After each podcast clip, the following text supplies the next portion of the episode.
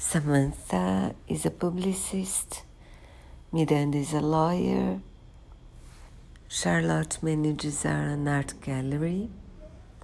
Carrie writes a column for a newspaper, Sex in the City.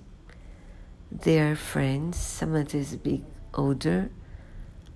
All of them want to have life partners, except Samantha, who prefers seems to prefer casual sex. Carrie meets someone in the first episode, Mr. Big,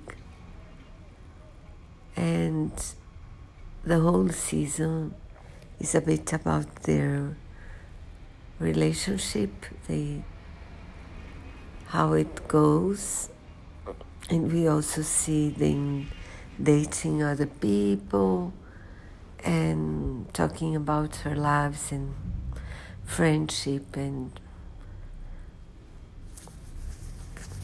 it's uh, it's fun.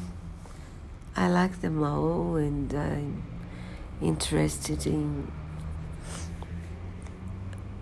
seeing what happened next. I've seen it, but a long time ago, so it's nice to see it again. Fun.